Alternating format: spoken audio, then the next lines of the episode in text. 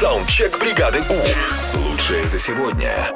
Забавные случаи, когда что-то совпадает, вы не можете в это поверить. Что с вами происходило интересного? Давайте послушаем. Погнали. У меня был случай, когда пишу девушке, я вернулся, в скобках ставлю, снимаю шляпу. Имел в виду кадр из фильма э, «Берегись автомобиля», когда герой Смоктуновского стоит перед трамваем и снимает шляпу. Она мне пишет, ты что, прикалываешься? Я сижу, смотрю этот фильм, и сейчас идет этот момент. И причем этот фильм она смотрела в интернете, то есть ни, нигде он не шел на общих каналах. Это очень круто. Обалдеть. Ну, бывает такое, Это да, какой да, да. слом матрицы был. Да. Еще? Привет, бригада У.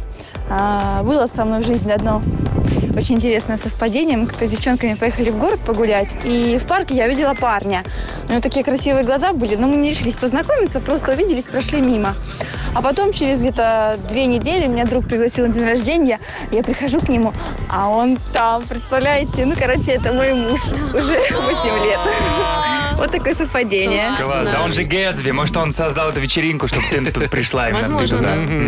Еще такие истории бывают. Привет, бригада У.